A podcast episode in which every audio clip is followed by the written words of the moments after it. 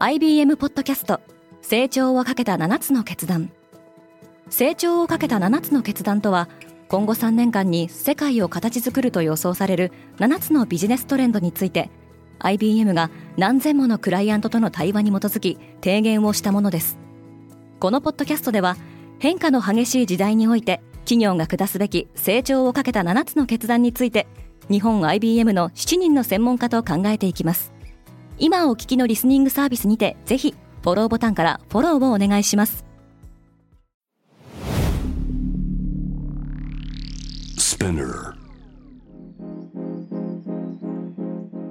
おはようございます。ケリーアンです。10月14日金曜日世界で今起きていること。このポッドキャストでは世界で今まさに報じられた最新ニュースをいち早く声でお届けします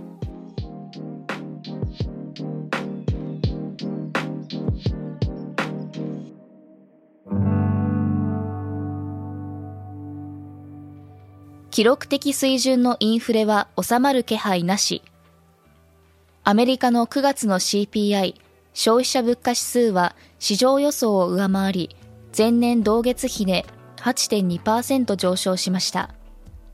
円相場は1ドル147円台後半と、およそ32年ぶりの円安水準を更新する中、FRB アメリカ連邦準備制度理事会は11月も0.75ポイントの利上げをすることがほぼ確実とみられています。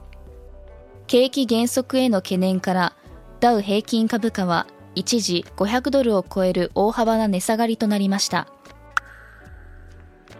半導体の先行きは不透明。半導体大手の台湾 TSMC の2022年7月から9月期の売上高は前年同月比48%増となり、アナリスト予想を上回りました。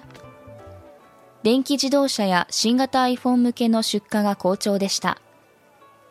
しかし、記録的な物価高で半導体需要は減速しており、年間投資予算を少なくとも10%減らすとしています。一方で、アメリカは先日、半導体関連の中国向け輸出を制限する規制を発表。これを受けて中国の半導体企業の株価は暴落しました。トランプが議会に呼び出された。昨年1月にトランプ前大統領の支持者が連邦議会議事堂を襲撃した事件をめぐり、調査に当たっている下院の特別委員会は、全会一致でトランプに証言を命じる召喚状を出すことを決めました。大統領経験者への召喚状は異例ですが、トランプ側は拒否するとみられます。イラクで1年ぶりに大統領が誕生。イラク議会は13日、元水資源大臣で少数派クルド人のアブドル・ラティフ・ラシードを大統領に選出しました。ラシードは同じく新イラン派の元労働社会保障大臣、ムハンマド・スダニを新たな首相候補に指名しています。イラクでは2021年10月に総選挙が実施されましたが、大統領、首相が決まらず、1年にわたって政治的な空白が続いてきました。ウガンダ、東アフリカ初の原発建設に一歩。東アフリカのウガンダが原子力発電所の開設に向けて、アメリカ、ロシア、中国との交渉を進めていることを明らかにしました。2031年までの稼働開始を目指しています。アフリカでは多くの国が水力発電に依存してきましたが、未だ6億人が電気のない生活を送っているとされています。アフリカでも ESG が重視されるようになっている。ロンドンとシンガポールに拠点を置くシンクタンク OMFIF と南アフリカのアブサ銀行が行った調査では、調査対象となった26カ国のうち17カ国が ESG に焦点を当てた政策を導入していることが明らかになりました。ウガンダ中銀は持続可能な金融システムの促進を目指す5カ年計画を打ち出したほか、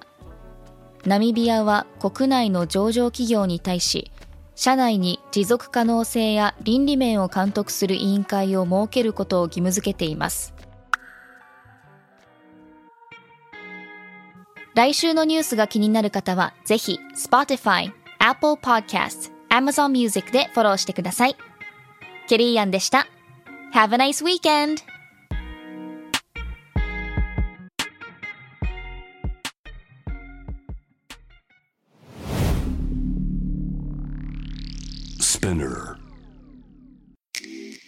Behind the Change. ノイハウスモナですサリスレイヤです毎週金曜日配信中のこのポッドキャストでは世の中をベターにするために行動している方々をゲストにお招きしてその活動のモチベーションや葛藤についてぶっちゃけトークを繰り広げてます。社会活動のリアルな裏話聞きに来ませんか？Behind the Change チェックしてねリスナーの皆様より多くのリクエストをいただいている話題のニュースを深掘りしたエピソードを週末の有料版で配信中です。今なら1ヶ月無料トライアルを実施中。詳細は概要欄に記載しています。この機会にぜひ聞いてみてくださいね。感想ご意見もお待ちしています。